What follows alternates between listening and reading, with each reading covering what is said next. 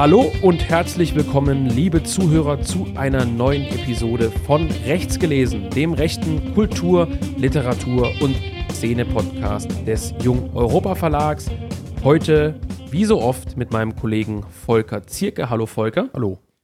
Und zum zweiten Mal zu Gast in unserer Sendung ist der gute Nils Wegner. Nils, ich grüße dich. Einen recht schönen Tag. Nils Wegner äh, ist einer unserer Stammlektoren, Publizist. Du bist, äh, glaube ich, kein Politikwissenschaftler, sondern Historiker, richtig? Ja, genau. Ich hatte Politikwissenschaft als kleines Nebenfach, aber ja. äh, demnach, was auf meinen Abschlusszeugnissen steht, bin ich Historiker. Ja, in diesem Sinne äh, auch willkommen nochmal in dieser Sendung. Äh, ich wollte jetzt eigentlich sowas wie so eine kleine Einleitung bzw. Vorstellung machen, aber ich glaube, die meisten Zuhörer werden dich doch kennen. Und was ich jetzt nicht erwähnt habe, und das ist ja für unsere heutige Sendung besonders wichtig, Du bist auch äh, seit vielen Jahren als Übersetzer aus dem Englischen tätig und nicht zuletzt auch als Übersetzer des Buches, über das wir heute sprechen wollen, nämlich Sea Changes von Derek Turner. Ein Roman, den wir im Jung Europa Verlag im Jahr 2018 herausgegeben haben. Das war das vierte Buch äh, der Verlagsgeschichte. Das erste ähm, Buch von einem noch lebenden Autoren, glaube ich. Nein, nicht korrekt. Alain de Benoit war Nummer drei. Ah, der okay. lebt ja auch noch. Ähm, wobei man da fairerweise sagen muss, dass das ja nur eine, in Anführungszeichen, Wiederauflage einer Aufsatzsammlung war. Ja, ähm, habe ich falsch gezählt. Ja, aber Sea Changes war die erste, nein, die erste Übersetzung war es auch nicht. Die erste Romanübersetzung war es. Und äh, eigentlich ja erschienen, lieber Nils, im Jahr 2012. Ne? Ähm, als Debütroman von Derek Turner. Genau. Männer, jetzt könnten wir erstmal darüber sprechen, äh, warum wir eigentlich heute über dieses Buch sprechen. Ähm, ja, weil es vor fünf Jahren erschienen ist. ja, das auch. Ähm, weil wir es verkaufen wollen? Weil wir es verkaufen wollen, ja. Wir wollen weil wir einen verkaufen. Anlass gesucht haben, um Whisky zu trinken und dabei uns selbst reden zu hören. Ja, äh, das ist übrigens auch ein äh, guter Stichpunkt, denn äh, es wurde ja von verschiedenster Seite beklagt, dass die Trinkgelage am Anfang des äh, Podcasts ausbleiben.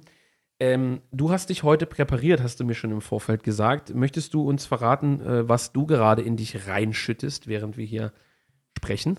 Na, noch schütte ich nicht. Ich dachte, ich, ich warte, dass ich dir so. und Volker, sofern er was hat, nicht zuvorkomme in unseren äh, männerbündlerischen Milieus achtet man da ja ein bisschen drauf. Äh, es ist ein, lass mich kurz schauen, es ist so eklig handschriftlich äh, beschrieben. Es ist ein Irish Small Batch Single Malt Whisky, der in einem Craft Beer Fass, weiß ich gar nicht, ob es Puh, Craft Beer in Holzfässern gibt, gereift sein soll. Also es ist quasi doppelt britisch, weil ein Whisky, der zusätzlich noch irgendwelche IPA-Noten haben soll, ja wahrscheinlich neben Roast Beef so ungefähr das britischste ist, was man sich vorstellen kann. Auch wenn es ein Irish Whisky ist. Ja, ich habe zur Sicherheit in alter Manier äh, ein Bier, ne, gerade geöffnet und zusätzlich gekramt in meiner Whisky-Sammlung, äh, die äh, eigentlich nur schottische Whiskys enthält, nach dem einzigen ihren, nämlich ein Teeling. Spirit of Dublin. Äh, ist nicht mehr viel drin, äh, ist ähm, in die Flasche gefüllt im Juni 2016, nicht äh, kühl gefiltert. Schönes Ding, bisschen schwach auf der Brust mit seinen 46 Prozent. Aber äh, ich darf mich kurz mir, überlegen, der ist, hat der nicht so einen Vogel als Logo? Ist das nicht der Tier? Korrekt, mein Lieber. Mhm. Korrekt. Das ist ja interessant, dass du das weißt. Solltest dir Hilfe suchen. Ja, gewisse, gewisse Alkoholiker, Versandhändler, die ich jetzt nicht namentlich nennen und Schleichwerbung betreiben werde, bringen einem da doch gewisse kulturelle Bereicherungen ins Haus. Ja, ich äh, hab, bin nur leider darauf angewiesen, heute durch, äh, durch meine Nichtvorbereitung das aus einer äh, Kehre-Tasse in Blau zu trinken. Das ist natürlich jetzt nicht unbedingt perfekt, aber äh, auch das schöne Schleichwerbung. Ähm, in diesem Sinne äh, wollen wir erstmal, äh, ja, Nils, dann, äh, sag ich mal, Prost, ne? Ja, sehr zum Wohl. oder Slinte oder wie man das auch immer aussprechen mag, was auf der kleineren der beiden britischen Inseln gesagt wird. Mhm. Gut, ähm, ich glaube auch, dass viele Leute Lust dabei hätten, uns zuzuhören, wie wir trinken. Das werden wir aber dieses Jahr, da werden wir dich auch nochmal anschreiben, Nils. Also Volker und ich planen so eine Art Weihnachtssession zu machen. Wir haben auch schon darüber nachgedacht, ob wir äh, eventuell sogar eine Kamera aufstellen oder ein Handy oder so und das über Telegram streamen. Und wir werden so eine Art äh, zwei- oder dreistündige Weihnachts-Podcast-Live-Session versuchen zu machen. Ähm, mhm. Wo wir, aber da müssen wir mal noch gucken, wie wir das technisch alles so hinkriegen. Aber ich denke, das wird schon gehen. Hin und wieder auch Gäste hinzuholen oder vielleicht auch Leute gänzlich dabei sind, wo wir natürlich auch vorhaben, ähm, zu trinken und Unsinn zu reden, also noch mehr als sonst. Äh, deswegen, ähm, da können sich die Leute schon mal drauf freuen. Heute hängen wir bei Derek Turners Sea Changes. Nicht nur deshalb, weil es fünf Jahre her ist, dass wir es verlegt haben. Nicht nur deswegen, weil wir es verkaufen wollen. Vor allem, liebe Leute, in der versandkostenfreie Woche. Bis nächsten Dienstag bestellt ihr auch Sea Changes versandkostenfrei bei uns in ganz Europa. Sondern auch deswegen, weil wir es ja ähm, gerade wieder und wir wollen das nicht allzu sehr ausweiten, aber wir haben es gerade wieder mit einer neuen, ja, Welle der Massenmigration zu tun. Das ist ja nun auch eine Sache, die ständig tröpfelt und stattfindet, die aber gerade wieder im größeren Stil auch äh, in der Öffentlichkeit verhandelt wird. Äh, nicht zuletzt auch durch die Ereignisse, die äh, in Israel stattgefunden haben, ist ja das Thema Migration wieder ganz oben auf der Liste, auch zusammen mit dem Thema Islam. Das heißt, das Buch ist eigentlich aus verschiedenen Gründen wieder aktuell. Und wir hatten ja dazu auch vor, es, ähm, ja, wir hatten eigentlich schon lange vor, es mal zu besprechen. Denn ich habe es immer mal wieder angepriesen als einen unterschätzten, äh, zu wenig verkauften Roman. Volker wird heute, was ich schon rausgehört habe, das Gegenteil behaupten. Ähm, was auch interessant werden könnte. Und du bist ja, und das möchte ich nochmal erwähnen, der Übersetzer äh, des Buches und gewissermaßen auch der Organisator des Projekts in gewissen äh, ja, Bahnen. Jetzt ist die Frage, Männer, wie wollen wir anfangen? Wollen wir mh, hm, über das Projekt und die Übersetzung äh, und das Drumherum ein bisschen sprechen, bevor wir zum Inhalt kommen? Ist das sinnvoll? Ja, eigentlich muss man schon erst auf den Inhalt eingehen, oder nicht? Ja, können wir machen. Ist halt die Frage, ob wir uns das gleich in der Bewertung verheddern weil das ist ja eigentlich der Hauptteil, ne, über den wir sprechen wollen. Aber dann könnten wir meinetwegen darauf eingehen. Ähm, sea Changes ist ja nun von uns selber verglichen worden mit äh, dem Herlager der Heiligen von Jean Raspail. Aus verschiedenen Gründen, nicht zuletzt aufgrund des Themas. Volker, du hast das Buch ja frisch gelesen. Ich glaube, du hast es gestern abgeschlossen. Heute Morgen. Heute Morgen. Äh, es wird ja parallel, das hatten wir auch schon mal erwähnt, in diesem äh, Lesezirkel von Dirk Alt gerade besprochen, ja. von verschiedenen Personen. Äh, wer da Interesse hat, äh, mitzumachen und sich zu informieren, ich glaube, in der letzten Podcast oder vorletzten Podcast-Folge haben wir es besprochen. Ja. Vorletzten, glaube ich, ne? Und ähm, vielleicht möchtest du, Volker, mal kurz umreißen, dann ergänzt durch Nils, worum es in diesem guten Buch eigentlich geht. Die was man ja immer bei Raspail gesagt hatte, ist sozusagen dieses Prophetische. Ähm, das ist insofern hier auch zu treffen, da der Roman ja 2012 erst veröffentlicht wurde im Englischen und damals eigentlich schon eine Thematik aufmacht, die für uns Deutsche in, ja, sag ich mal, in, in die Köpfe aller erst 2015 eingesunken ist, nämlich der Migration aus dem Nahen Osten äh, nach Europa, in dem Fall, im Falle des Buches, ist äh, das gelobte Land äh, Großbritannien. Und ähm, fängt sehr dramatisch an mit dem Auffinden von Leichen an einem Strand. Und ähm, das sind natürlich die Toten von ja, so einer Schlepperaktion. Und der Roman wird in der Folge dann versuchen, den Weg eines dieser Migranten dem guten Ibrahim nachzuzeichnen. Er kommt aus Basra äh, in Irak, im, im, Südirak, wenn ich mich nicht irre, und äh, wird über verschiedene Stationen dann nach England einwandern wollen. Aber es wird auch ein Schlaglicht auf die britische Gesellschaft äh, geworfen. Also es wird ein, ein Bauer beleuchtet, der sozusagen als klassischer Vertreter dieser, dieser unbeweglichen, nicht mobilen, etwas, äh, sage ich mal, konservativen äh, Landbevölkerung äh, hergenommen wird. Es äh, werden zwei Medien, äh, Komment Medienvertreter, Kommentatoren in ihrer Arbeit gezeigt. Ähm, es werden verschiedene Politiker kurz eingeführt, ähm, die alle sozusagen mit dieser Einwanderungsthematik umgehen. Also die Tatsache, dass dort eben Leute am Strand gestorben sind, das äh, setzt, versetzt die, äh, die, die, die englische Gesellschaft und die auch die europäische Gesellschaft in Aufruhr. Und ähm, es wird dann ein Riesenskandal darum gemacht, ähm, ob und wie mit Einwanderern zu verfahren ist. Ähm, und das sind alles äh, sozusagen Thematiken, die wir aus dem Jahr 2023 schon äh, seit Jahren kennen. Aber 2012, glaube ich, was vielleicht äh, noch eher prophetisches hat. Mhm. Das wäre jetzt praktisch die, die Kurzzusammenfassung des Inhalts, ohne allzu viel äh, zu spoilern. Nils, du hast das Buch ja 2015, müsste es sogar gewesen sein. Nein, Entschuldigung, 2017. 2017 äh, äh, auf die Agenda gebracht, gewissermaßen, äh, mir vorgeschlagen und dann auch die Übersetzung begonnen. Ähm, wie bist du da drauf gekommen und, und, und äh, ja, also wenn man jetzt direkt an den Inhalt anschließen will, an das, was Volker in Kurzform jetzt ausgeführt hat, äh, wie ist das Ganze zu sehen? Was ist das für ein Roman? Äh, was ist das große Oberthema ähm, und so weiter und so fort? Vielleicht willst du auch noch mal ein paar Takte, paar Takte da, dazu loswerden als Übersetzer. Ja, ich kann gern was dazu sagen, um das Publikum wieder zur Weißglut zu treiben, weil es längere Äußerungen mit Nebensätzen geben wird. Ähm, erschienen ist das Buch 2012 ja bei Washington Summit Publishers, als, wenn ich das richtig im Kopf habe, sogar das einzige belletristische Werk, das dort erschienen mhm. ist.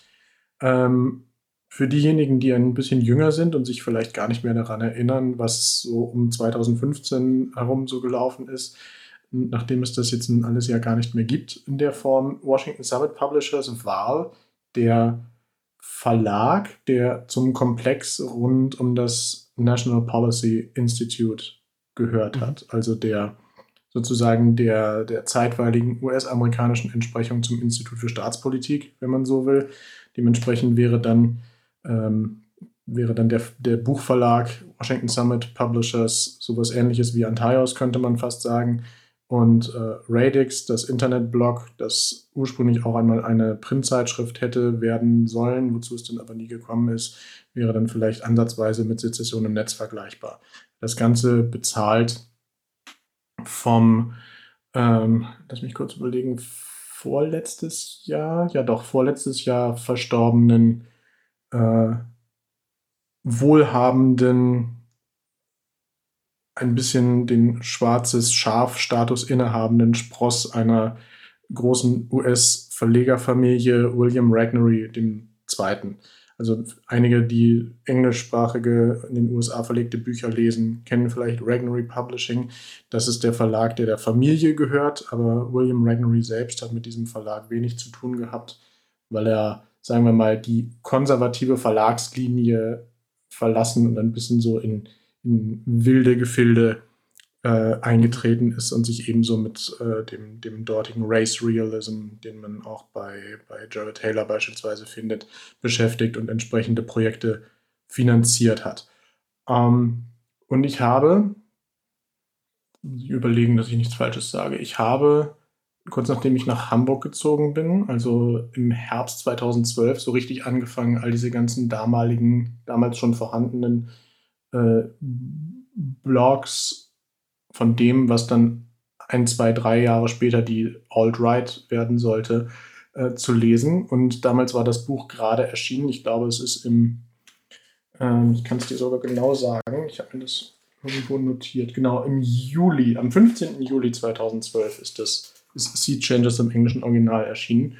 Und äh, damals waren eben halt diese ganzen US-Blogs voll damit. Es wurde überall begeistert rauf und runter rezensiert.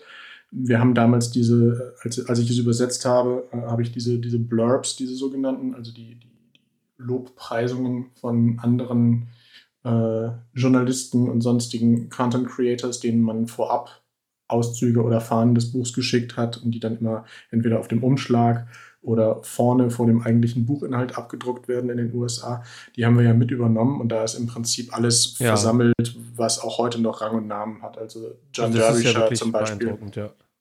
ja. genau. Ist auch, also dazu muss man aber eben auch Sache, sagen, ne? dass. Bitte? Ist auch eine untypische Sache für, für äh, also es machen einige deutsche Verlage auch, dass die hinten mal so, so ein Zitat des Spiegels oder so draufdrucken. Ist aber auch eher so eine US-amerikanisch-anglosphären-Geschichte äh, mit diesen mit diesen äh, Lobpreisungen. Wir haben es jetzt Vorschusslorbeeren genannt. Ne? Ja, ich muss dazu sagen, dass ich, als ich damals angefangen habe, das zu übersetzen, mir einfach dachte, ich, ich mache das jetzt mal eben, das ist ja, das geht ja relativ schnell. Und dann entscheiden wir hinterher, wie wir damit weiterverfahren. Aber nachdem das Projekt ja nun etwas ausgeufert ist und letzten Endes ein Buch mit über 450 Seiten ergeben hat, ja. ähm, ist es, glaube ich, dazu nicht mehr allzu viel Absprache gekommen, nachdem das dann fertig lektoriert war, sondern es ist recht zügig direkt in den in den Satz und in den Druck gewandert. Aber sei es drum. Jedenfalls, dieses Buch war damals gerade frisch erschienen und ich hatte das schon so ein bisschen im Hinterkopf und dachte mir, ja, ist durchaus interessant, aber es gibt eben auch viele andere interessante Sachen. Und Jahre später, genau 2015, äh, habe ich dann eben angefangen bei Antaios im Lektorat zu arbeiten. Und die, die Flüchtlingskrise, die sogenannte, äh, ging dann los. Und dann kam es eben zu dem recht guten Schachzug, die vollständige, vollständig übersetzte Fassung vom Herlager der Heiligen mhm. äh, auf den Markt zu werfen. Eben die, die, die, die alte Fassung von, von Hohenrhein aus den 80ern äh, von, vom Lichtmess ergänzt um die Passagen, die damals von Hohenrhein gestrichen worden sind. Weil dort eben zu sehr darauf, äh, also das, das waren ja die Stellen, äh, für die, für die Zuhörerschaft, die, die damit nicht so vertraut ist.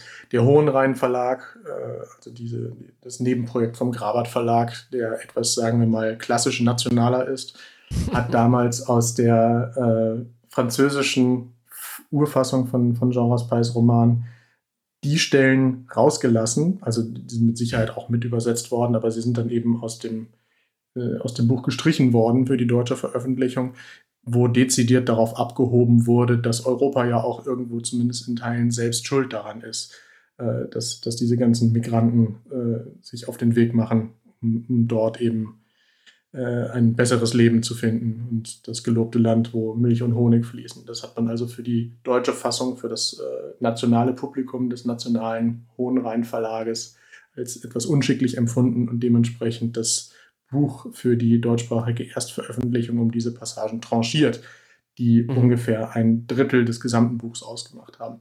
Und für die Antaios-Fassung sind diese Passagen dann eben vom Martin Lichtmess nachträglich nochmal übersetzt und in den Text integriert worden, sodass dann eben auch ein, ein recht dickes, aber immerhin vollständiges Herlager der Heiligen 2015 zum richtigen Zeitpunkt, gemessen an der Stimmung im Publikum, äh, erschienen ist und äh, auch einen, einen, sehr guten Schnitt gemacht hat, soweit ich weiß. Ja, das war ein extremer Verkaufserfolg, ne, muss man sagen. Und er hat sich ja auch äh, in ganz extremer Art und Weise verbreitet. Äh, könnte man vielleicht sogar sagen, das war der, ich weiß nicht, müsstest du mich korrigieren, aber so der erste richtig große äh, äh, Publikumsdurchbruch, wenn man es so nennen will, auch vom Antaios Verlag, ne? Ja, auf jeden Fall.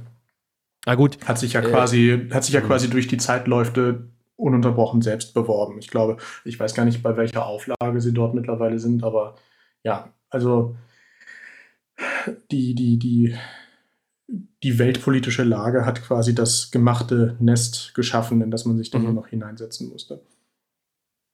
Ja, und so war das dann eben, dass der Lichtmess damals, äh, ich glaube Anfang 2016 oder so, nachdem so das erste große Tamtam -Tam um das Herlager der Heiligen äh, abgeklungen war, wieder auf Sea Changes zurückgekommen ist. Und zwar, weil irgendein US-Blog ähm, recht ausführlich die beiden Bücher miteinander verglichen hat. Also das Englisch, die, die, die englischsprachige Übersetzung Camp of the Saints von, von Jean Raspail und Sea Changes. Und der, der Lichtmess hat dann gesagt, das hier sollte man mal im Auge behalten. Das würde sich dann vielleicht auch noch für eine Übersetzung lohnen.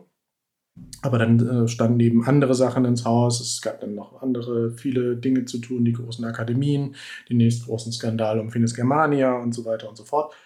Ähm, ja, und so ist das irgendwie auf der Strecke geblieben. und äh, ich habe dann zwischendurch im Verlag nochmal daran erinnert, aber wie gesagt, es gab noch tausend andere Sachen, die äh, dringender waren. Und als du dann deinen Verlag gegründet hast und ähm, verhältnismäßig kurz nach der Gründung an mich herangetreten bist und gesagt ha hast, hier, pass auf, du kennst dich doch mit der, der Anglosphere so gut aus. Wenn du da mal irgendwas siehst, was sich vielleicht lohnen würde, dann sag gerne Bescheid. Da war das das Erste, was mir eingefallen ist. Ja. Um, ja, genau. Und nachdem ich sowieso aufgrund einiger anderer Sachen äh, schon rudimentären und oberflächlichen Kontakt zu Spencer hatte, der der Verlagsleiter von Washington Summit Publishers war, war da ein Kontakt relativ zügig hergestellt und dann ging das Ganze auch schon los. Ja, das ging ja dann relativ fix. Ich meine, es ist ja ein, äh, ein richtiger Klopper geworden. Ne? Du hast es schon gesagt. Wir haben es hier mit 464 Seiten zu tun. Ähm, das war ja für unseren Verlag auch äh, eins der ersten richtig großen Projekte, äh, muss ich sagen. Also auch äh, finanziell, aber auch vom Aufwand gesehen. Ähm, einfach weil die Unzulänglichen waren natürlich das erste Buch, das ist immer was Besonderes, war aber auch eine Wiederauflage. Ähnlich äh, hat es sich äh, verhalten mit Kulturrevolution von rechts. Das äh, war eine verhältnismäßig ähm, übersichtliche, äh, ja, übersichtlicher Arbeitsaufwand. Zwischendrin kam ja noch für eine positive Kritik von Dominique Venner als zweites Buch. Ganz kurzes Ding, aber auch wichtig. Und das war ja dann mhm. als viertes Buch wirklich äh, erstens Belletristik, ähm, zweitens unglaublich äh, umfangreich, natürlich auch vom Lektorat und von, äh, vom Satz und dann von den Korrekturen und, äh, und so weiter und so fort. Ein, ein relativ großes, ähm, ja, intensives Projekt, wie gesagt, auch von der finanziellen Warte aus gesehen damals. Man musste das ja vorfinanzieren. Äh, wir haben ja auch ähm, eine durchaus ansehnliche Zahl dann gedruckt und das äh, ist ja auch eine schöne Edition geworden. Ist ja nun ein Hardcover mit, mit Lesebändchen. Es hat äh, farbige Vor- und Nachsatzseiten. Wir haben innen drin einige Verspieltheiten mit drin bei den, bei den äh, ja, großen Kapitelumbrüchen, ähm, aber auch bei anderen kleineren Details. Ähm, also es ist rundherum eine für die damaligen Verhältnisse, was man da für eine Erfahrung hatte und auch für den Hintergrund als Verleger, doch eine sehr schöne und äh, bibliophile, könnte man fast sagen, Edition geworden. Ähm, genau, und Du hast es bereits gesagt, es ist äh, im Grunde genommen bei uns ja im Jahr 2018 erschienen. Das heißt, diese wirkliche, äh, also wir, wir waren eigentlich mit dem Buch an einem relativ ungünstigen Zeitpunkt angelandet. Äh, genau im Gegenteil zu Antaios, die also mit dem Herlager der Heiligen so einen Volltreffer gelandet haben hinsichtlich der, des Veröffentlichungsdatums äh, sind wir eigentlich 2018 in so eine Phase reingeraten mit dem Buch, wo eigentlich das Thema so ein bisschen gegessen war. Also äh, es war drei, Querstrich zwei Jahre her, seit man ähm, wirklich vollumfänglich äh, diesen krassen Einbruch der Massenmigration in auch die deutsche Medienlandschaft hatte, in die Gesellschaft, äh, Stichwort auch Pegida und ähnliches. Und 2018 war eigentlich dieser Höhepunkt, wenn man das auch mit Pegida sozusagen und ähnlichem mal äh, parallel setzen will, war eigentlich hinsichtlich der, des Themas Asyl so ein bisschen der Aufschwung eigentlich schon wieder ziemlich am, am Abflachen. Ähm, das heißt, das Buch, ähm, unabhängig seiner Qualität, ähm, die wir noch besprechen werden, kam zu einem, ja, ich sag mal, etwas ungünstigen Zeitpunkt, ähm, wo, wie gesagt, also das nicht mehr so ein, so ein, so ein zeitlicher Volltreffer war. Wir haben jetzt aber schon drüber gesprochen, es ist im englischsprachigen Raum 2012 erschienen. Ähm, und es wird ja auch von uns äh, im Klappentext und Co. als eine Art prophetisches Werk, ist natürlich sehr hochgegriffen, aber als prophetisches Werk äh, beschrieben. Herr Volker, wir hatten das ja in der Vorbesprechung, die wir äh, gestern mal kurz hatten, äh, gesagt, dass du ja meintest, naja, äh, äh, es gibt aus deiner Sicht eine gewisse, nicht unerhebliche Kritik am Buch, auf die wir noch eingehen werden, aber dass man das ja sozusagen beachten müsse, wann das sozusagen publiziert wurde. Weil 2012 war ja noch eine andere Zeit, ne? Ja. da gibt es nicht viel zu sagen, außer dass halt 2012 die Leuten diese ganzen Themen natürlich mit Massenmigration, mit äh, äh, Bildern von angeschwemmten Migranten war jetzt 2012 noch nicht das ganz große Thema wie eben 2015, aber natürlich halt auch was eben eigentlich fast den größeren Teil des Buches ja ausmacht, ist ja diese Reaktion der Gesellschaft drauf. Also ähm, ich glaube, es ist natürlich auch dem geschuldet, dass der Turner selber als Journalist gearbeitet hat, dass ähm, viel von dem Innenleben von politischen Kommentatoren gezeigt wird, einem äh, Linksliberalen, äh, der heißt John Layden, und einem äh, in Anführungszeichen konservativen, äh, was man vielleicht so ein bisschen mit Bild, Nios-Niveau äh, vergleichen kann. Äh, da werden Einblicke gegeben, ähm, wie die eben mit dieser Flüchtlingsthematik umgehen. Und das ist sozusagen das, das Neue, in Anführungszeichen. Also, dass ähm, er versucht vorauszusagen, wie die auf die Flüchtlingskrise reagieren. Die Linksliberalen natürlich dann mit Hymnen auf äh, Abschaffung aller Hürden zur Masseneinwanderung und die Konservativen, die äh, zum Beispiel die Christdemokraten in dem Fall damit einstimmen äh, in, in der britischen Gesellschaft und dieser eine britische konservative Kommentator, schwul und Jude, glaube ich, äh, im Buch, äh, der da auf alleinem äh, verlassenem Posten sozusagen gegen die Massenmigration argumentieren muss. Und natürlich auch gesellschaftlichen mhm. Druck bekommt mit Antifa und äh, Demonstrationen und sowas. Aber es ist doch, es ist doch schon interessant. Erstens, äh, wir haben es hier mit äh, einem Iren zu tun, also mit einer, einer britischen, gewissermaßen britischen, äh, anglomäßigen ähm, Sichtweise auf die Dinge. Wir haben es hier 2012 mit einer Gesellschaft zu tun äh, und das ist ja natürlich auch ein entscheidender Punkt. Äh, Migration ist ja nicht erst ein Thema seit 2015. Also viele unserer Zuhörer sind, glaube ich, äh, vergleichsweise jung. Die kennen gar keine andere Zeit, als äh, dass es schon äh, die AfD gab, wie absurd das eigentlich ist, dass es die IB vielleicht schon gab, aber wir haben ja auch schon äh, in den, selbst lange vor der, vor der sogenannten Wiedervereinigung schon das Thema Migration, Gastarbeiter und so weiter auch in der deutschen Gesellschaft, in der deutschen Politik gehabt. Wir hatten es natürlich in der Anglosphäre auch, ganz klar, da kann Nils natürlich mehr zu sagen. Aber ähm, es ist schon äh, interessant, dass hier 2012 ein Autor so viele Themen seziert. Also das, das Thema äh, Masseneinwanderung ist das eine. Das hat ja nun Joras Pai auch getan, äh, weit vorher. Äh, gleichzeitig haben wir aber auch dieses Thema äh, äh, Doppelbödigkeit der Presse. Vor allem in, hinsichtlich der Migration, hinsichtlich Sexualität, hinsichtlich äh, gesellschaftlicher Aufstieg. Das ist schon ein, ein Roman, trotz seiner umfassenden, seines umfassenden Umfangs, sozusagen, wo äh, diese Dinge alle ihren Platz finden. Auch das Thema Somewheres, Anywheres, Stichwort Gauland, ist ja hier sehr präsent. Äh, Stadt, Land.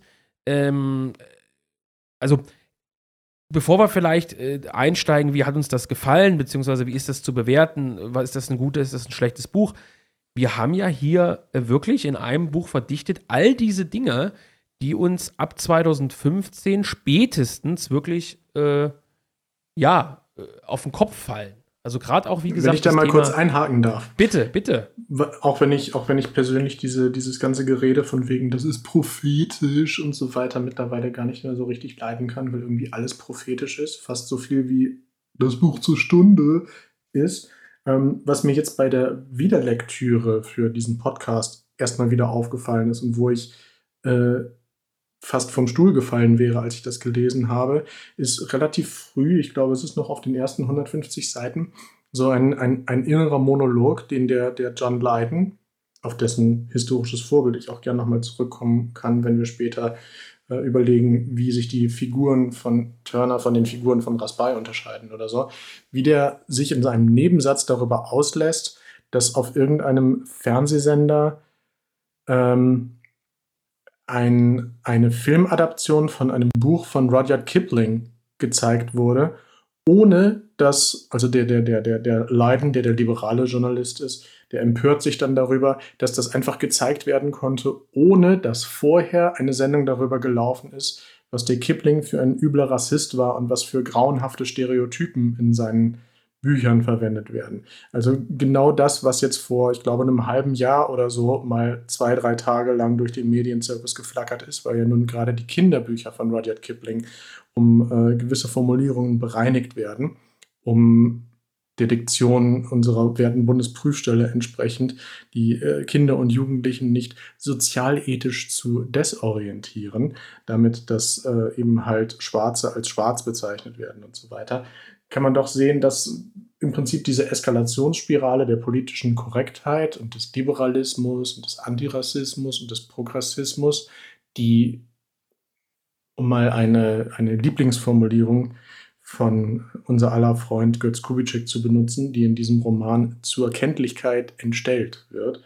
Äh, vielleicht tatsächlich so etwas wie ein Bestandteil der, der äh, Conditio Humana ist, weil es das irgendwie immer gegeben hat und immer geben wird und letzten Endes jede Satire, die man darüber schreibt, nur ein paar Jahre lang Bestand hat, ehe sie von der Realität überflügelt wird. Ja gut, dann lassen wir, lassen wir dieses Wort prophetisch mal weg. Das ist ja nun auch äh, eine Sache, die man vielleicht auf ein Buch schreibt, um, um, um halt auch Werbung zu machen. Ne? Das gehört ja auch zum Geschäft. Ähm, trotzdem. Beim Raspai würde ich sagen, dass das tatsächlich auch Sinn und Verstand hat, weil Raspai ja ein, ein äh, zumindest in seinen späten Jahren durchaus plakativer und auch so hochgeschriebener, nicht zuletzt auch in deutschen rechten Medien, äh, Katholik, Kampfkatholik gewesen ist.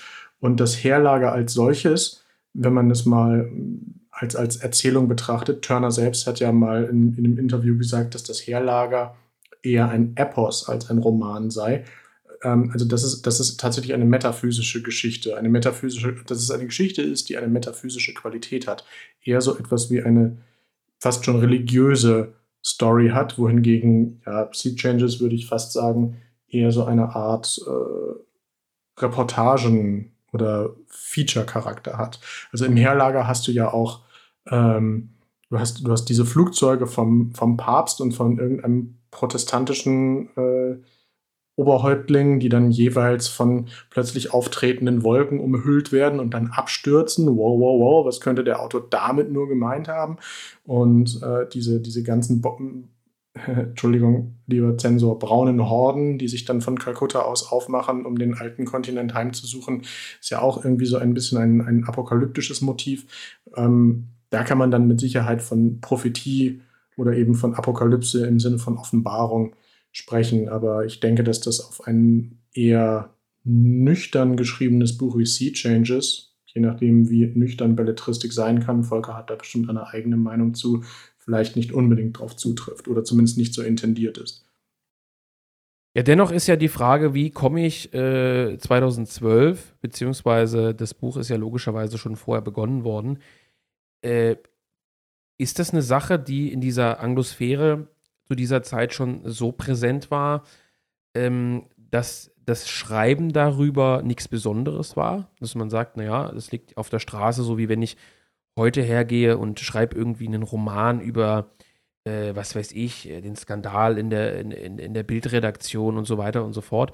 Oder deswegen äh, Prophezeiung, das falsche Wort. Du hast es jetzt auf eine andere Art und Weise ausgeführt, als ich es jetzt äh, fassen wollte. Trotzdem interessant, aber ähm, wie, wie kommt Derek Turner äh, darauf, ähm, als er es schreibt, äh, diese Dinge vorwegzunehmen, gewissermaßen, die wir dann in, in der bundesdeutschen Gesellschaft erleben. Vielleicht kannst du in diesem Zuge äh, auch mal, darauf sind wir nämlich noch gar nicht eingegangen, Volker, du hast bereits den äh, Begriff fallen lassen, Journalist, Derek Turner, Journalist, ähm, auch aufdecken, mit wem haben wir es hier überhaupt zu tun. Also wir haben über Derek Turner, glaube ich, noch gar nicht gesprochen. Er war mir vorher nicht bekannt. Ist, glaube ich, auch bis heute im, im, im deutschen Sprachraum äh, nahezu gar nicht bekannt. Äh, wohingegen das ja, und du hast es ausgeführt, gerade äh, Reddix Journal und so weiter, eine andere Hausnummer ist, ne? Ja, schon richtig. Ähm, aber seine politisch-publizistischen Sporen hat der Mann sich eigentlich schon Jahrzehnte früher verdient und war schon fast so ein bisschen, oder war es tatsächlich bereits vollumfänglich, ziemlich zurückgezogen, was so etwas angeht, ähm, als diese Alt-Right-Geschichte hochgekocht ist und so ein bisschen die, die, die US-amerikanische rechte äh, Nachrichten- und Kommentar-Blogosphäre hochgebracht hat. Ähm, Turner ist Jahrgang 67 und in Dublin geboren. Heißt auch eigentlich gebürtig Derek Turner, also ein bisschen so wie der, äh, geschrieben so wie der Charakter von, von Horst Tappert in, in der gleichnamigen Krimiserie. Und hat nach einer kurzen Zeit in der Handelsmarine, die er, glaube ich, nicht so ganz freiwillig verlassen musste, nachdem bekannt geworden ist, dass er nebenbei noch in einer äh, nationalrevolutionären Gruppe aktiv war, also mit Anfang 20. Ähm, seinen Wohnsitz nach, äh, nach, nach England verlegt, nach Mittelengland irgendwo. Ich, ich kenne mich in der dortigen Geografie nicht so aus, muss ich gestehen.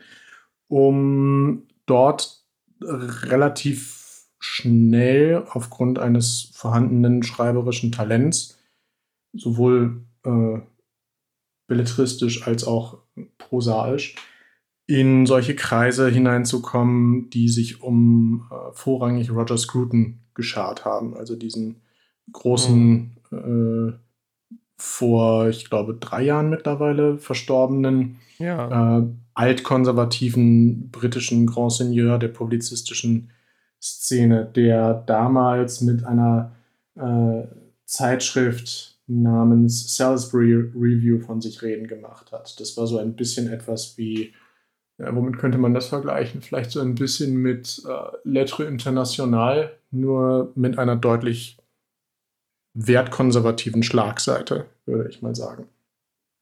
Dort hat er sich also seine ersten publizistischen Sporen verdient ähm, und ist von dort aus relativ rasch weiter zu etwas mm, ja, realpolitischeren Medien gekommen und hat auch entsprechende Kontakte geknüpft, insbesondere zu dem einigen Zuhörern vielleicht namentlich bekannten Jonathan Bowden, der in den späten 80ern, frühen 90ern äh, in Großbritannien für einige Furore gesorgt hat. Das war hauptsächlich ein, ein, ein Künstler, der, glaube ich, auch in prekären Verhältnissen gelebt hat, in, in, irgendeinem Wohnwagen auf einem Campingplatz oder so. Wie aber Volker. der ein, ein, ja genau, der aber im Gegensatz zu Volker ein bombastischer Redner war.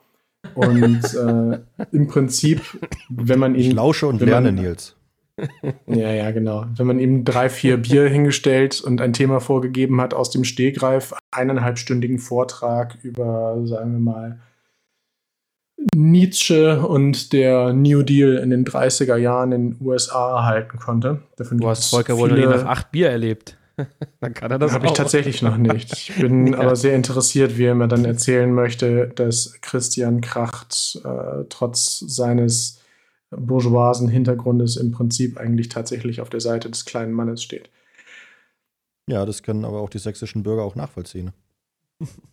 Ja, davon bin ich fest überzeugt. Vielleicht sollte er sich mal bei der Frau Dagen ein Streitgespräch mit Uwe Telkamp stellen. Sei es wie es sei, der Bowden hat in den frühen 90ern äh, angesichts der britischen Major-Regierung, also John Major war damals Premierminister für die Konservativen und eine ausgesprochen langweilige, visionslose, experimentier unfreudige, ängstliche Gestalt, im Prinzip so eine Art Präfiguration, wenn wir bei religiösen Begriffen bleiben wollen, von Angela Merkel, nur eben halt auf der Insel, ähm, den sogenannten Revolutionary Conservative Caucus gegründet, also eine Art außerparlamentarische Opposition von lauter Leuten, die um die 40 oder älter waren und die versucht haben, äh, meines Wissens in Großbritannien damals als eine Art Novum, metapolitische Arbeit zu leisten und nach ihren eigenen Worten abstraktes Denken in die Tories, also die britischen Konservativen, hineinzutragen, die ansonsten als sehr pragmatisch und rein zweckoptimiert denkend empfunden wurden. Mhm. Um, das war eine mehr oder weniger untergründige Geschichte. Als späten Ableger davon gibt es heutzutage noch die Traditional Britain Group, in der damals zum Beispiel Alex Kurtigage, den auch viele kennen dürften, äh, groß geworden ist. Aber letzten Endes hat es zu nicht viel geführt. Derek Turner Indes ist von dort aus 1993 in, den, in die Gründungsredaktion der Zeitschrift Right Now eingetreten. Das ist natürlich ein sehr geschicktes Wortspiel, weil äh, Right Now sowohl jetzt sofort, in Klammern geht's los, Klammer zu oder so ähnlich, heißen soll wie auch jetzt, in Klammern endlich, rechts, sowas in der Art. Das Genial. ist im Prinzip, wenn man so will, eine britische Version von Kritikon gewesen. Was umso lustiger ist, wenn man bedenkt, dass Kritikon im Prinzip nur eine deutsche Version der amerikanischen National Review gewesen ist. Aber da, das führt jetzt zu weit. Jedenfalls hat er dort begonnen und ist nach sehr kurzer Zeit tatsächlich Chefredakteur des Ganzen geworden, nachdem der Gründungschefredakteur hingeschmissen hat.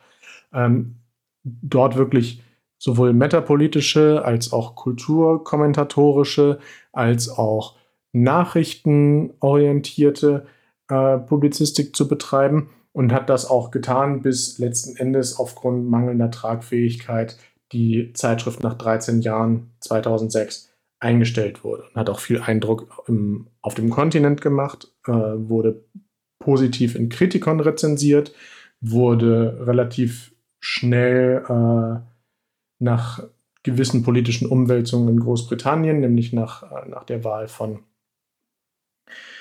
äh, na, wie heißt er, der jetzt neuerdings wieder Außenminister ist? Ähm, Cameron. Cameron. nicht Cameron. Äh, ich, ich meine Tony Blair, Entschuldigung, ich war jetzt schon wieder eine Amtszeit weiter. Jedenfalls, nach dessen Wahl ist er dann auch auf Vermittlung von Philipp Plickert, der mittlerweile äh, um für, die, für die FAZ in der Redaktion sitzt, aber als Student selbst noch für die JF geschrieben hat, ist er dann als Großbritannien da mal nicht abgemahnt wirst. weitervermittelt worden. Hm? Was meinst du? Ich sag, wenn du da mal nicht abgemahnt wirst, Nils. Das kann ich alles beweisen. Es tut mir leid. Heimlich fotografiert. Jedenfalls hat er doch in den, auch in den kontinentalen konservativen Medien äh, einigen Eindruck hinterlassen. Hat auch, glaube ich, mindestens einmal für die neue Ordnung geschrieben, als sie noch so hieß. Ähm, und ja, dementsprechend genug Berührung sowohl mit US-Kreisen als auch mit kontinentaleuropäischen Kreisen, die politisch einigermaßen äh, auf, der, auf der gleichen Ebene waren, gehabt.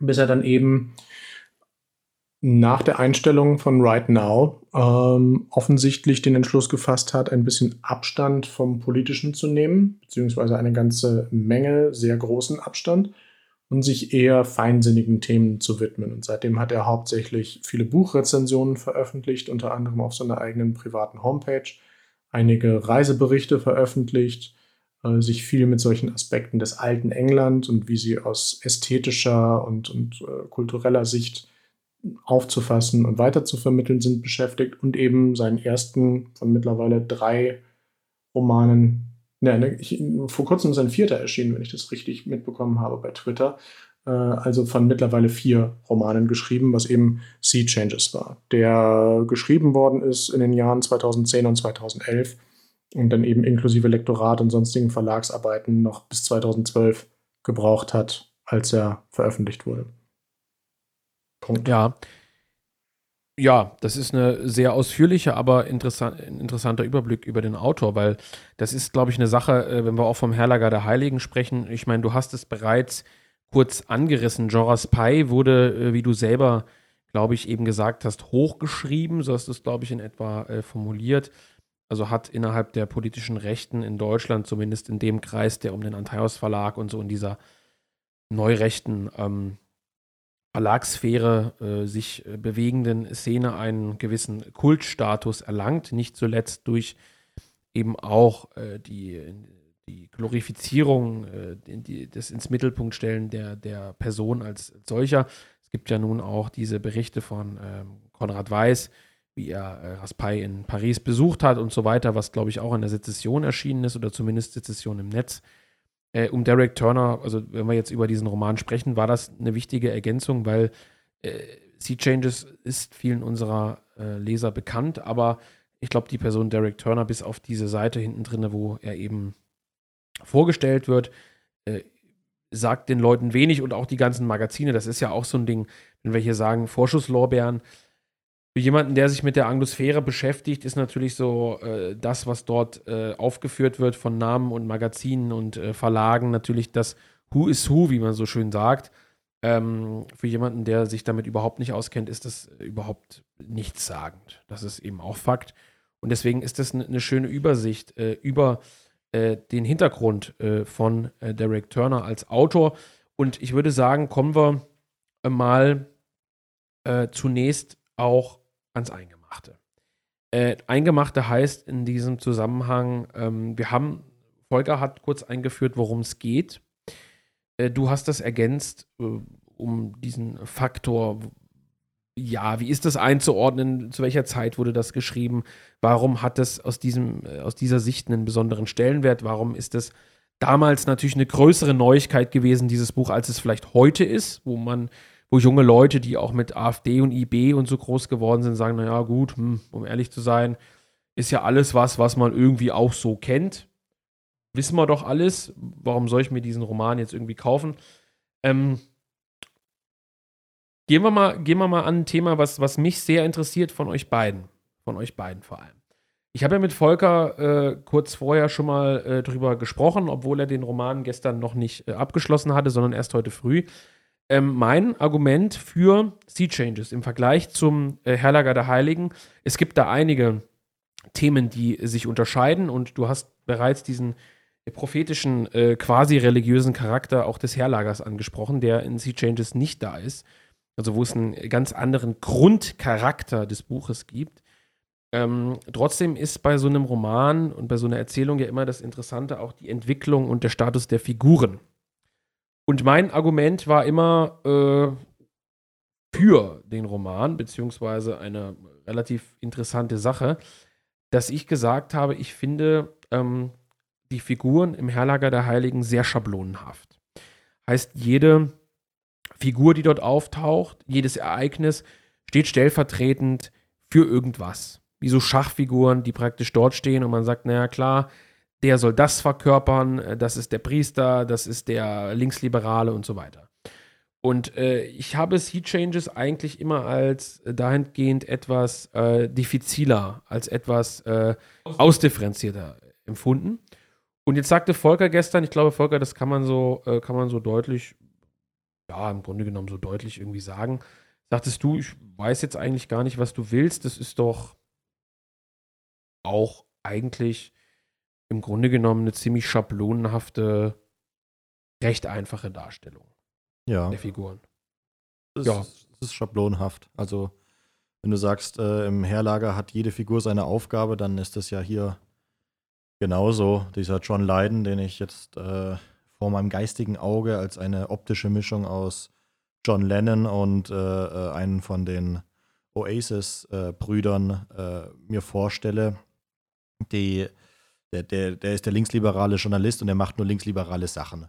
Und ähm, der hat eine furchtbare linksliberale Einstellung natürlich, kommt natürlich aus einem bourgeoisen Elternhaus, ähm, Elite-Uni, ähm, findet aber äh, tolle Autos äh, total äh, gut, fährt ein, legt darauf Wert, ähm, in, in, in, einer schönen Wohnung zu wohnen, äh, macht sich natürlich über, die, über den Pöbel immer lustig, ähm, äh, ist eigentlich nur Starjournalist geworden, weil er Weiber ficken will und ähm, weil er äh, so ein, sagt man da, so, so ein Star-Problem hat oder weil er halt berühmt werden will, weil er, weil er vergöttert werden möchte.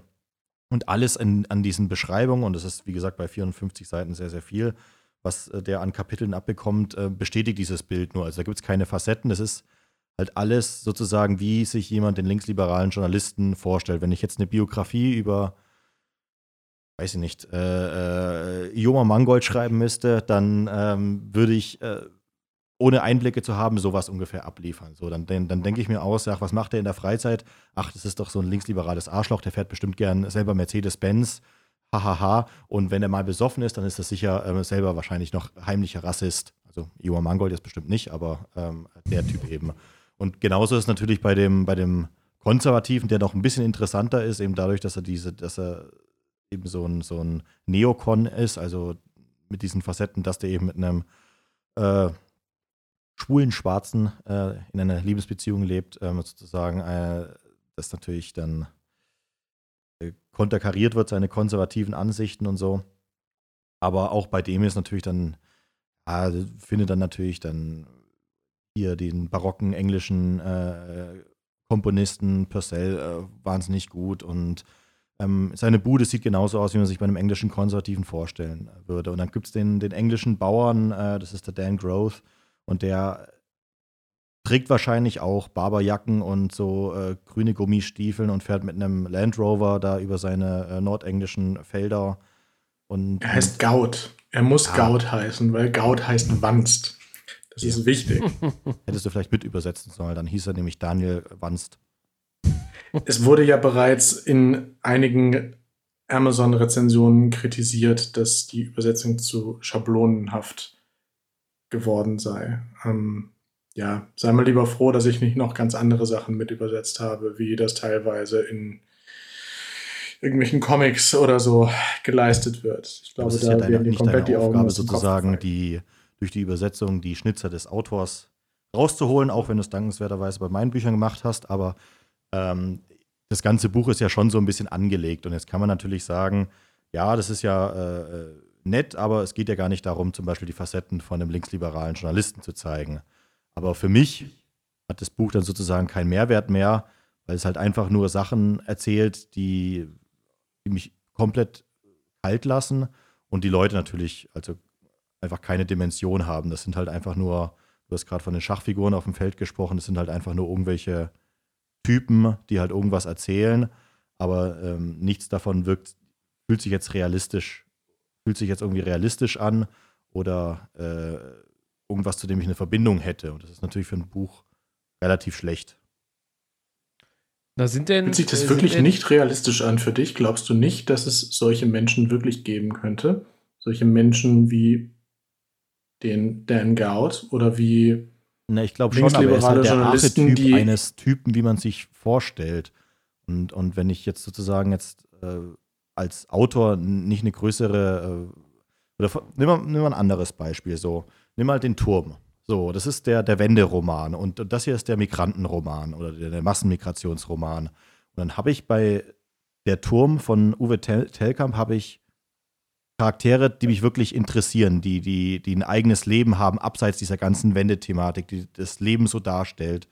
Und es sind nicht nur einfach nur äh, äh irgendwelche Puppen, die jetzt da sind, um darzustellen, wie jetzt hier der, weiß ich, der Oberarzt in der, in der DDR, wie der äh, mit allem fertig wird, sondern es sind wirklich lebende Personen, die, die, die, die deren Persönlichkeit du nicht in zwei Sätzen zusammenfassen kannst. Und es ist eben ganz, ganz anders geschrieben als äh, jetzt eben hier in Sea Changes, wo halt wirklich alles so wirkt, um in dieses Bild reinzupassen. Also der, der, der Und ich sage dir, nein, das ist es nicht. Wenn du das dafür kritisierst, dass in ungefähr jeder Szene das Thema hauptsächlich irgendetwas mit Migration ist, dann liegt das einfach daran, dass die britische Gesellschaft tatsächlich in einem derartigen Ausmaß von Migration geprägt ist. Und die Frage, wie ja sehr man das wahrnimmt. Um Migration geht.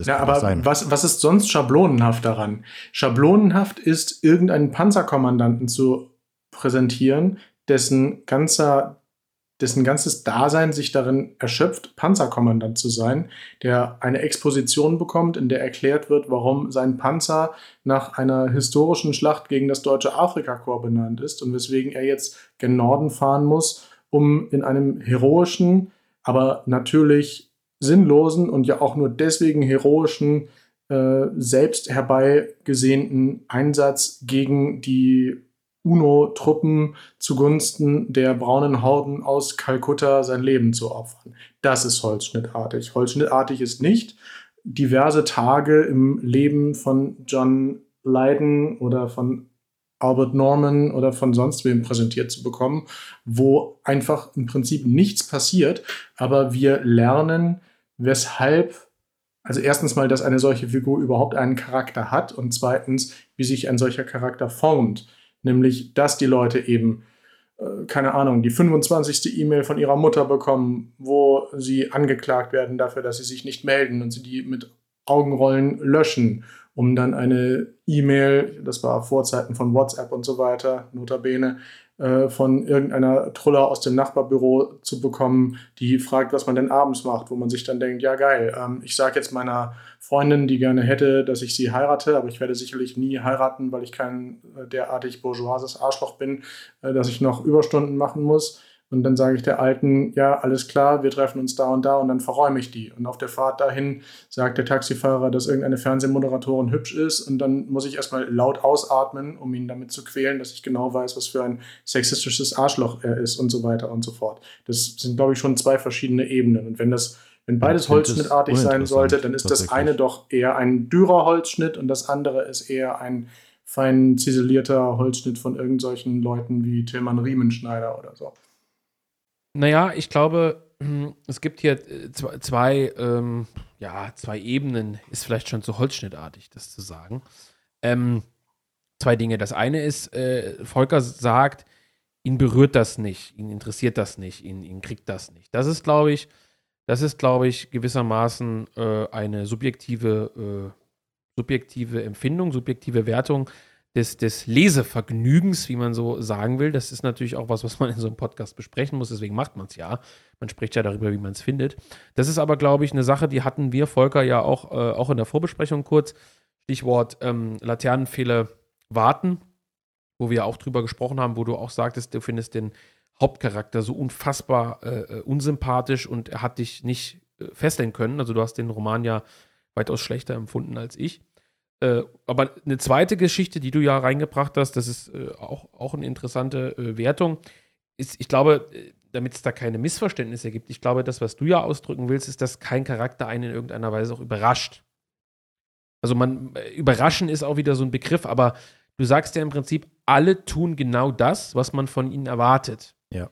Es gibt keine, keine Besonderheit. Also, dass man sagt, äh, der Bauer XY, der trägt zwar die Barberjacke und der trägt zwar die grünen Stiefel, aber der Autor erzählt in einem Nebenstrang eine Geschichte dieses Bauers, die einen total überrascht. Weil man irgendwie sagt, der ist nicht so, wie man sich so einen Bauer vorstellt in England, sondern der hat irgendein Geheimnis. Oder Geheimnis ist auch schon wieder so ein bisschen so, so Hausfrauenmäßig. Aber die Charaktere Facetten. sind zu eindimensional. Genau, genau. Menschen. Das ist deine ja, Kritik sozusagen. Genau. Ja, und Nils entgegnet ja, äh, und ich muss jetzt hier mal sozusagen den Moderator spielen, obwohl ihr euch natürlich versteht, aber man muss das, äh, man muss das, glaube ich, nochmal sagen. Im Prinzip, das ist nicht holzschnittartig, wenn man realistisch in einer Art Reportagenstil, wenn man das so nennen will, darstellt, wie das Leben von solchen Leuten eben funktioniert. Und das ist eben nicht äh, das ist, glaube ich, das, was ich bei Nils raushöre, das ist eben bei den meisten nicht vielschichtig. Also im Sinne von, äh, der Bauer hat jetzt eine überraschende Wendung. Der Bauer äh, nahe Dresden hat nicht noch diese Passion, die einen überrascht, sondern in äh, 90 Prozent der Fälle ist der eben, wie er ist. Und so ist eben auch der Kleinbürger. Ja, das ist ja keine Reportage. Der Autor hatte sozusagen die Aufgabe, mich mit irgendwas zu fesseln und nicht mit irgendwelchen Plattitüden. Nein, diese Aufgabe hat er eben gerade nicht. Warum muss denn immer alles irgendwie überraschend sein? Ich meine, klar, wenn du sagst, ich möchte gerne von einem Roman, den ich lese, oder einer Novelle oder sonst irgendetwas, einen sogenannten Mehrwert mitnehmen.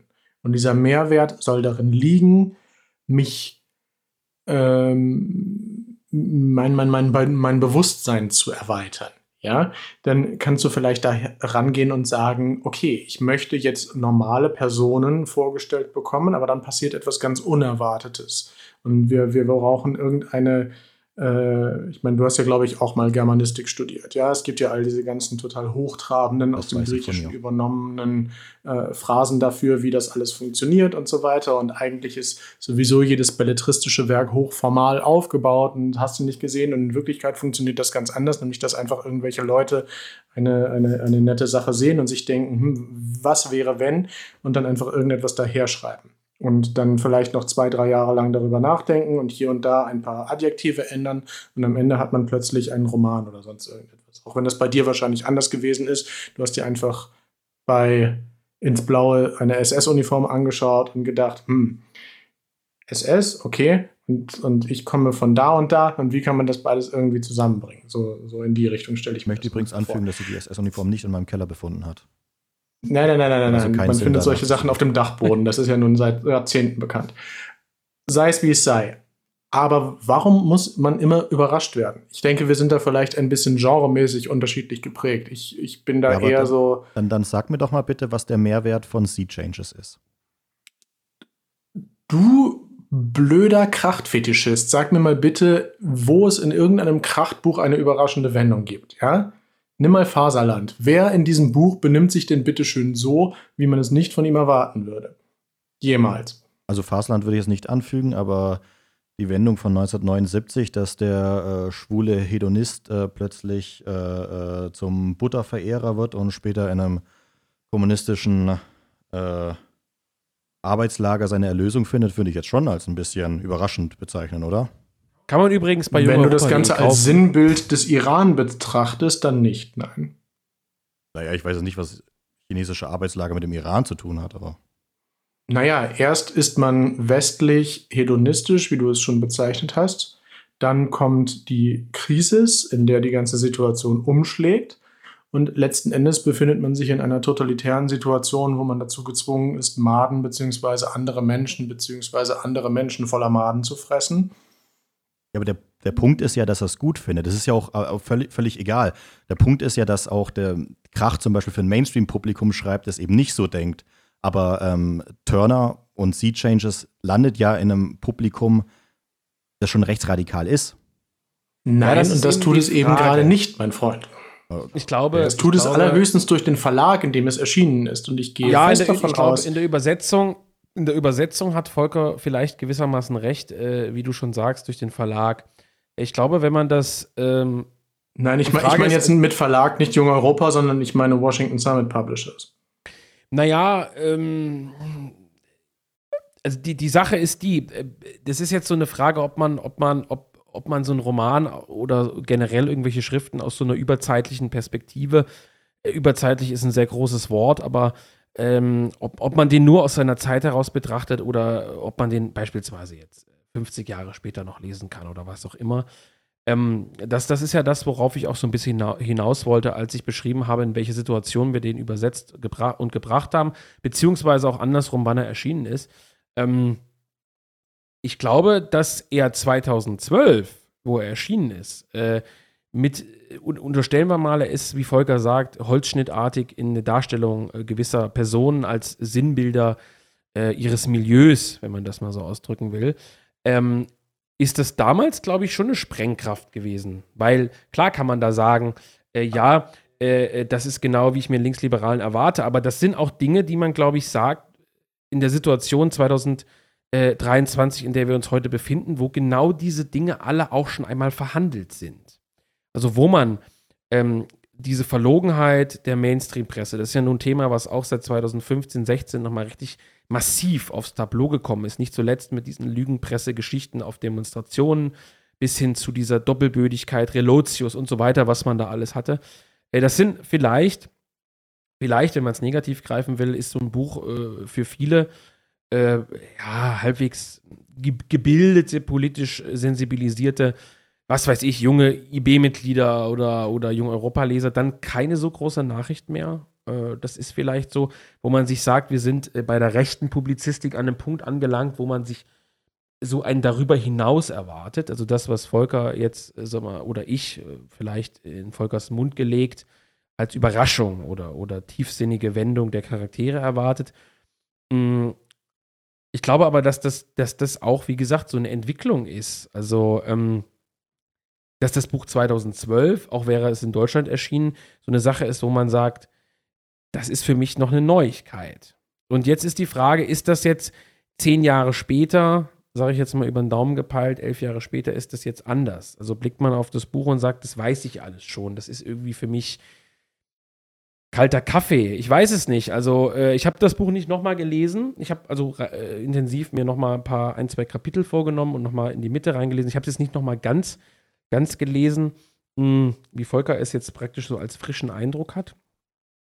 Aber ich glaube, das ist auch äh, anscheinend auch ein, ein, verschiedenes Verständnis von, von Literatur. Ne? Wenn Volker jetzt sagt, äh, ich erwarte mir von einem Roman oder generell von Kurzgeschichten, Lektüre und so weiter, dass dass es mich in der Hinsicht abholt, dass es irgendwas Spezielles hat und du da ja einen ganz anderen Blick drauf hast.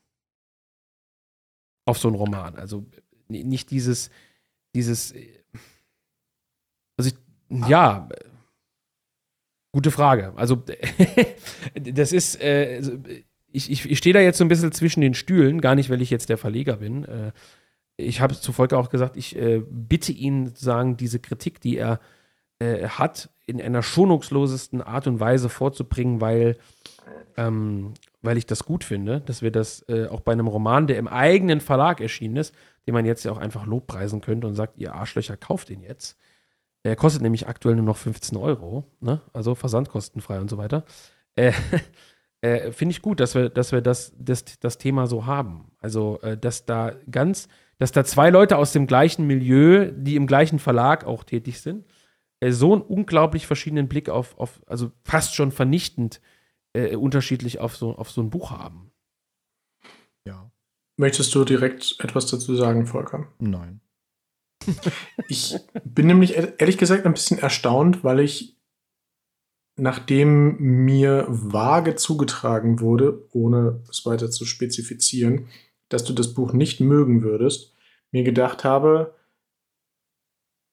eigentlich verstehe ich das nicht, weil jemand, der solche Literaten wie Kracht mag, eigentlich diesen Stil, also das hauptsächlich irgendwo einigermaßen distanziert Bericht erstattende, wobei man durchaus sich in die Figuren einfühlen kann, ja, aber nichtsdestoweniger wird es jetzt mit nicht besonders viel persönlicher Anteilnahme geschildert, sondern eher so wie ein, wie ein, ja, wie eine Großreportage in, in irgendeiner Highbrow äh, Kulturzeitschrift, würde ich mal sagen, dass jemand damit eigentlich nicht so viel Probleme haben sollte. Gerade was die mangelnde, sagen wir mal, Spektakularität des Ganzen angeht. Also, ich weiß nicht.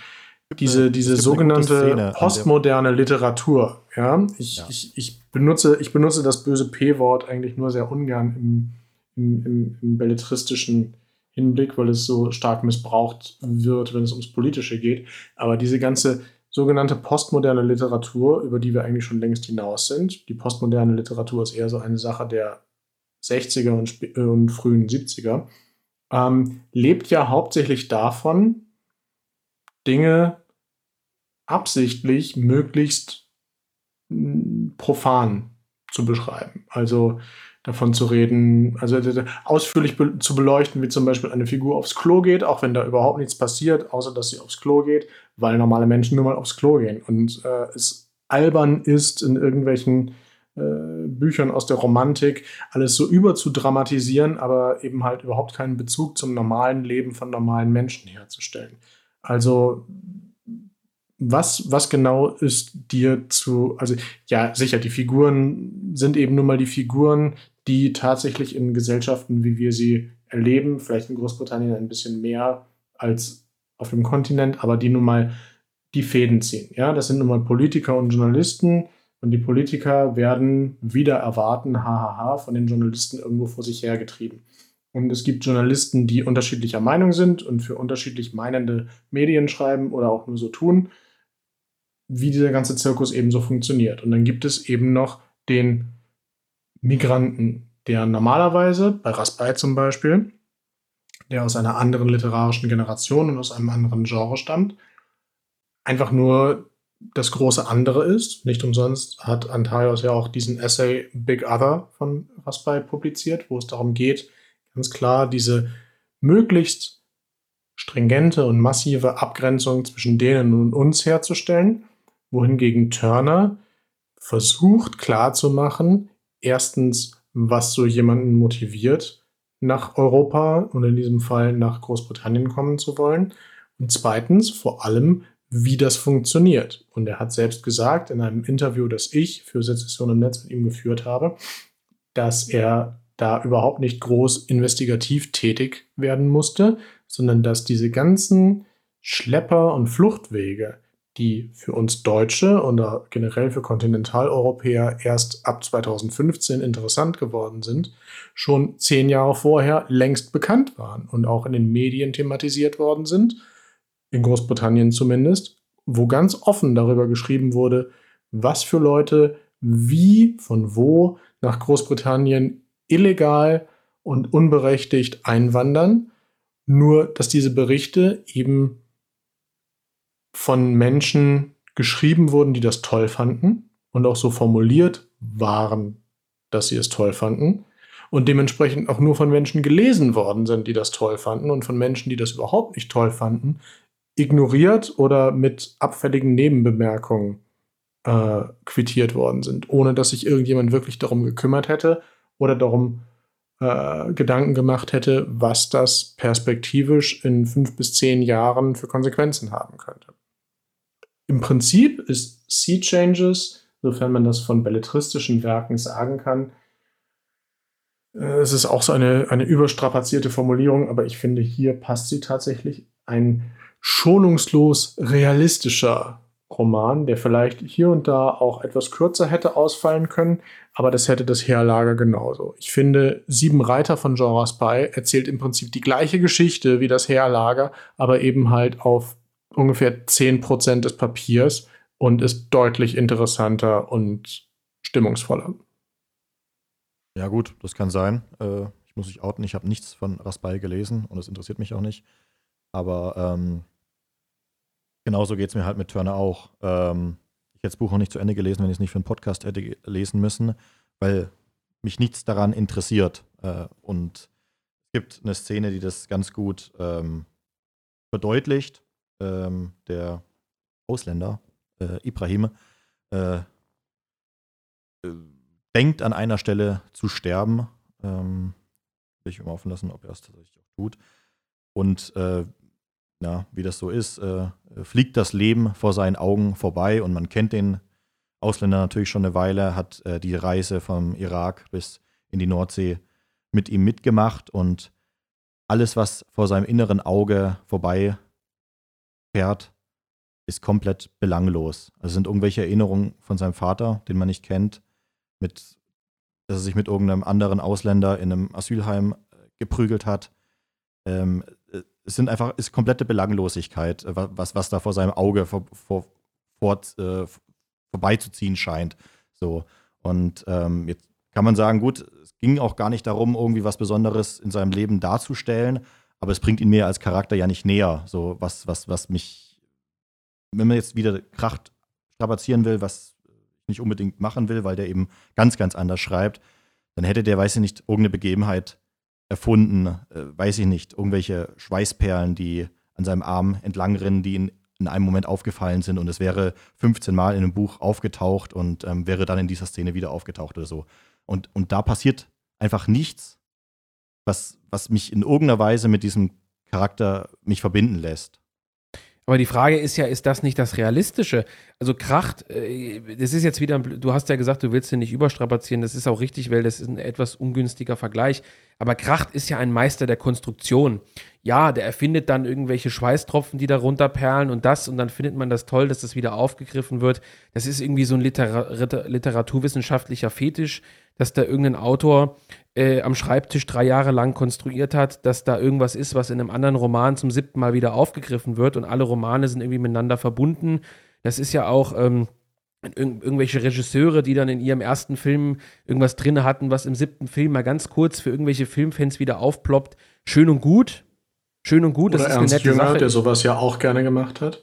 Ich, ich mag das auch gerne. Also wir haben ja mehrere Kracht-Podcasts gemacht und ich bin da ja, in der, der Sache sind wir da ja einer Meinung.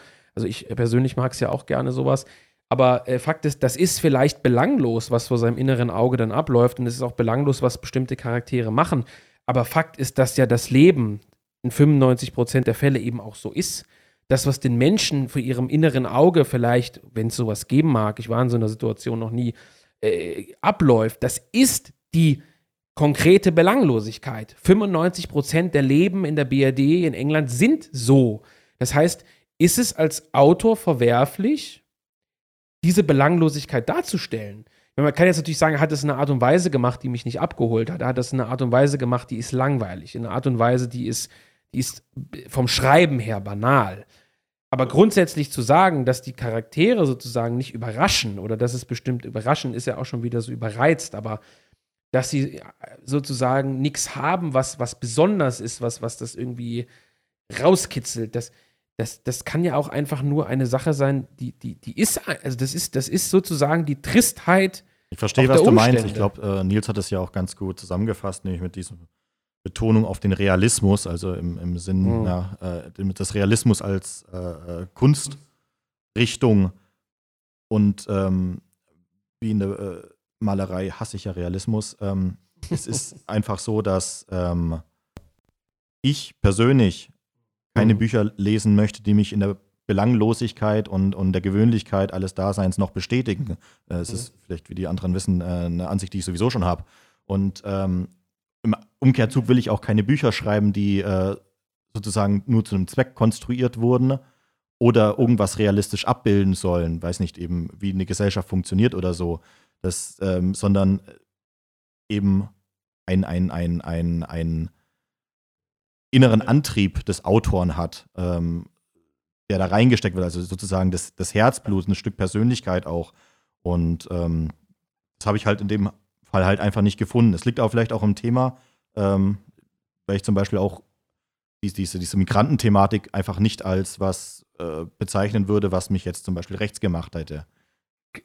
Kommt vielleicht auch, äh, wir hatten es ja, deswegen ist es sehr, sehr hilfreich, dass Nils so ausführlich auch den Hintergrund äh, von Derek Tonner beschrieben hat, liegt vielleicht auch an der vollkommen unterschiedlichen Prägung der Charaktere. Also heißt, wir kommen ja alle nicht aus dieser Richtung. Mhm. Also äh, Journalistenausbildung, äh, teilweise Mainstream, äh, konservatives Magazin. Äh, Turner ist dann vielleicht schon eher so ein bisschen so, naja, ich weiß nicht, ob der Vergleich mir auf die Füße fällt, Peter Schollatur mäßig. Also so im Sinne von beschreibend. Also äh, hat vermutlich auch wenig, wenig am Hut mit Weltanschauung, Ideologie, wie man das manche vielleicht nennen würden. Das heißt, das ist so eine relativ trockene, also das Buch ist, glaube ich, nicht trocken, aber es ist, es ist so sozusagen äh, aus der Hinsicht eine trockene Angelegenheit, dass es wirklich ein bisschen, ähm, es ist kein, er beschreibt jetzt kein Heldenepos oder ähnliches, ne?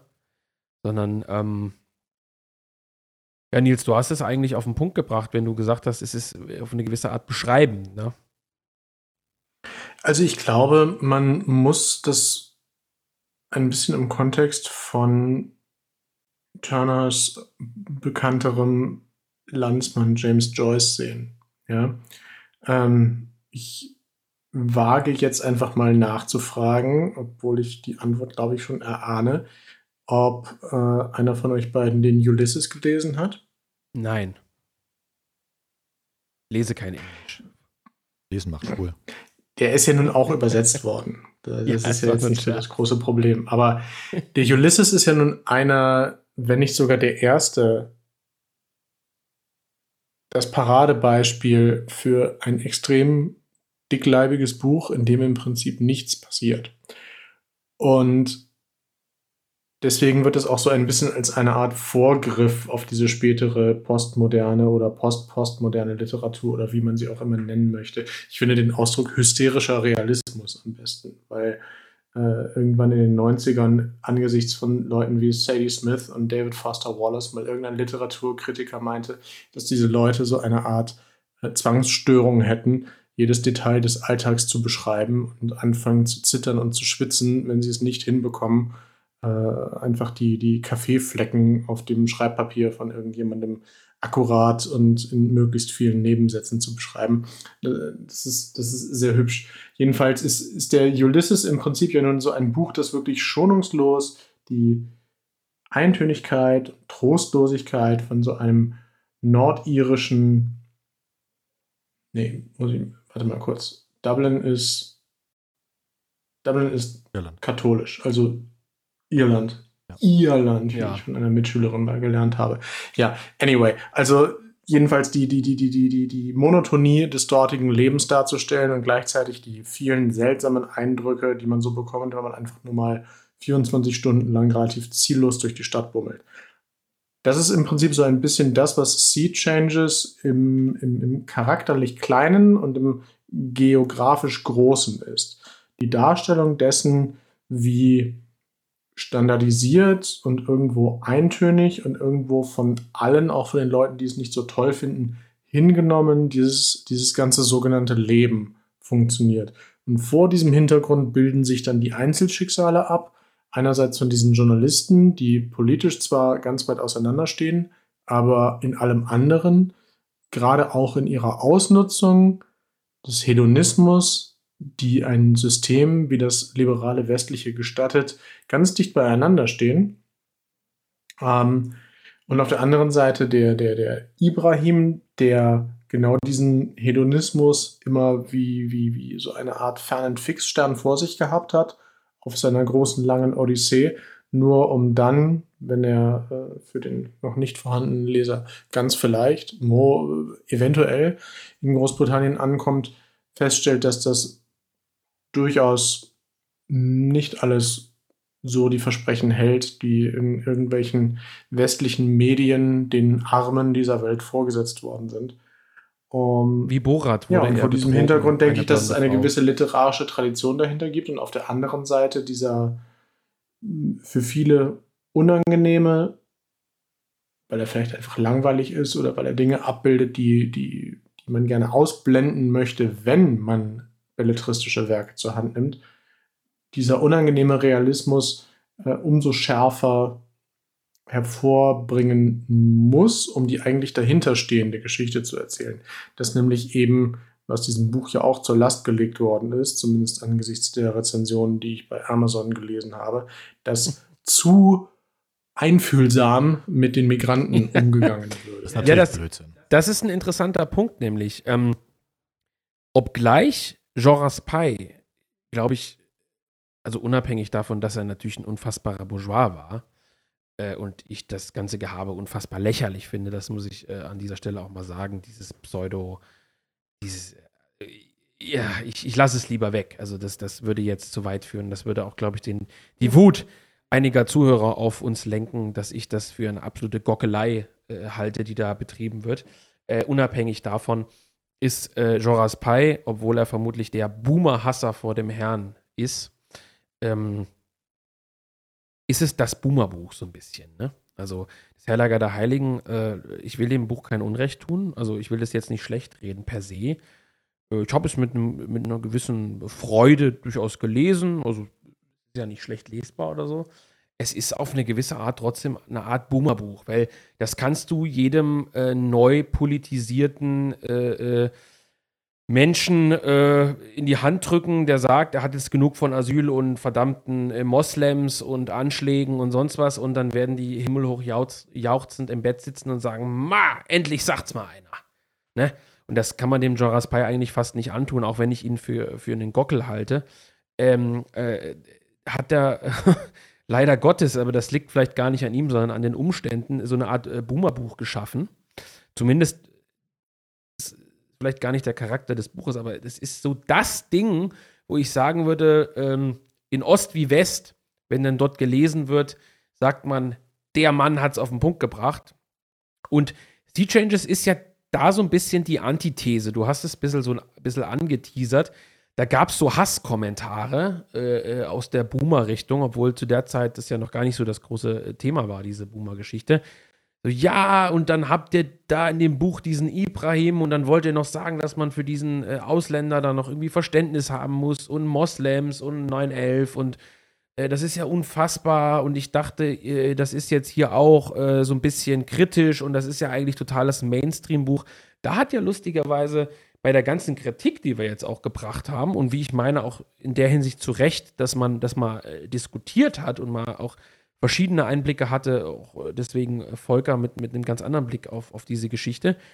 Ist das ein Buch? Und da kann, sind wir uns, glaube ich, alle drei wieder irgendwie gewissermaßen einig, was so eine lustige äh, äh Wendung irgendwie am Ende hat, in der Hinsicht, dass es da Rechte gibt, wenn man das so bezeichnen will, die sich so unglaublich getriggert fühlen von diesem Roman, weil er nicht in Erwartungen entspricht. Und da haben wir es wieder, Charaktere holzschnittartig. Ähm, lassen wir jetzt mal offen, was, was sozusagen die Quintessenz daraus ist, weil wir sind uns ja da logischerweise nicht einig, vielleicht sogar drei Positionen äh, zu der ganzen Sache.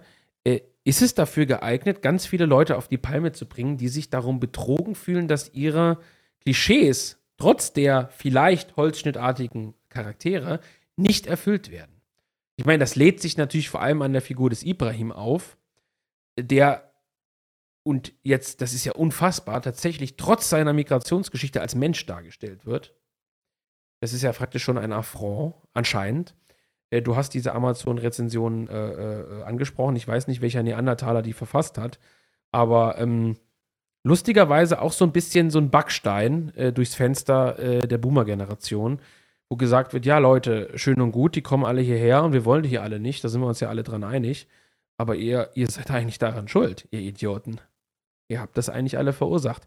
Und deswegen finde ich das wieder ganz interessant weil das noch viel stärker als die Passagen, die du erwähnt hast im Herlager der Heiligen, die gestrichen wurden vom Hohenrhein Verlag, äh, den Leuten vom Kopf stößt und sagt, ja, Freunde, äh, ihr mit eurer Bauchtanz äh, und äh, hedonistischen äh, Britney Spears Kultur, ihr lockt die Typen alle hierher. Und deswegen finde ich das wieder auch wenn das für viele, äh, äh, ja, junge Leute, die auch in der IB-Generation und AfD und so groß geworden sind, vielleicht gar keine Neuigkeit mehr ist. Ja, der Westen lockt Ausländer an, ja, das tun wir. Äh, doch wieder eine, eine ganz interessante Sache ist, dass das der Roman der, ja, der, der Doppelbödigkeit eigentlich irgendwo ist, ne? Und ähm, das ist so ein bisschen die Sache, wenn man, wenn man das interessant findet und, und eine gut erzählte Geschichte grundsätzlich erstmal mag, dann ist, glaube ich, Sea Changes eine Sache, die man sich für die 15 Euro, die es jetzt noch kostet, äh, äh, aktuell äh, durchaus gönnen kann. Ne? Also was diesen politischen und kulturkämpferischen und sonst wie irgendwie verbal und es ist ja immer nur verbal natürlich kraftmeierischen Standpunkt angeht, ähm, möchte ich dann noch eine weitere Figur ins Feld führen, die der durchschnittliche sehr von sich überzeugte Counter-Dschihad-Internet-Kommentator jetzt äh, grundsätzlich bis dato, bis in einer Minute vielleicht ganz gut gefunden hat, nämlich Martin Mosebach, äh, von, von dem, glaube ich, der Spruch ist, dass man erstmal überlegen muss, was man mehr zu bieten hätte, als die Argumentation, der Islam ist doof, weil er uns unsere Pornofilme wegnehmen möchte. Und die Arbeit. Wenn man sich davon ausgelöst fühlt, entweder in die positive oder in die negative Richtung, dann ist, glaube ich, Sea Changes eher ein Buch für einen, als es das Herlager ist. Denn so sehr ich das Verdienst dieses Buchs auch anerkenne, ist es dennoch ein Buch aus den 70er Jahren und in den, in den, in den, in den 35 Jahren die vergangen sind. Zwischen der Abfassung des Heerlagers der Heiligen und der Abfassung von Sea Changes ist eine Menge passiert und hat sich nicht nur die, die, die technische Seite des Ganzen sehr stark verändert. Wir haben ja, glaube ich, damals die Formulierung gefunden, äh, das Heerlager der Heiligen für das Smartphone-Zeitalter oder so ähnlich. Mhm. Sondern es hat sich auch geopolitisch eine ganze Menge geändert. Mal abgesehen davon, dass natürlich die britische Perspektive auf diese ganze Dekolonialisierungs- und Migrationsgeschichte eine etwas andere ist als die französische. Ähm, und uns Deutschen ist, glaube ich, spätestens seit 2015 da doch die britische Sichtweise näher als die französische. Aber letzten Endes denke ich, wäre es vielleicht für die meisten Leute, die, die, die da einen sehr überzeugten Standpunkt vertreten, besser, wirklich beide Bücher nebeneinander zu halten und sich zu überlegen, ob sie, wenn sie Fans des Herlagers sind, das jetzt eher aufgrund des Inhalts oder aufgrund des Kults darum herum sind. Das ist ja häufiger mal eine Motivation, die gern unterschätzt wird. Also Leserin 05 verfasste verifizierter Kauf übrigens. Konto von Benedikt Kaiser. Ich befürchte auch die, äh, die wichtige Aussage, nein, das ist anders als PI News suggeriert, sicher kein Hauptwerk der widerständigen Literatur. Eine brav erzählte Geschichte mit viel Empathie gegenüber einem armen Flüchtling in Anführungszeichen und fiesen Gutmenschen.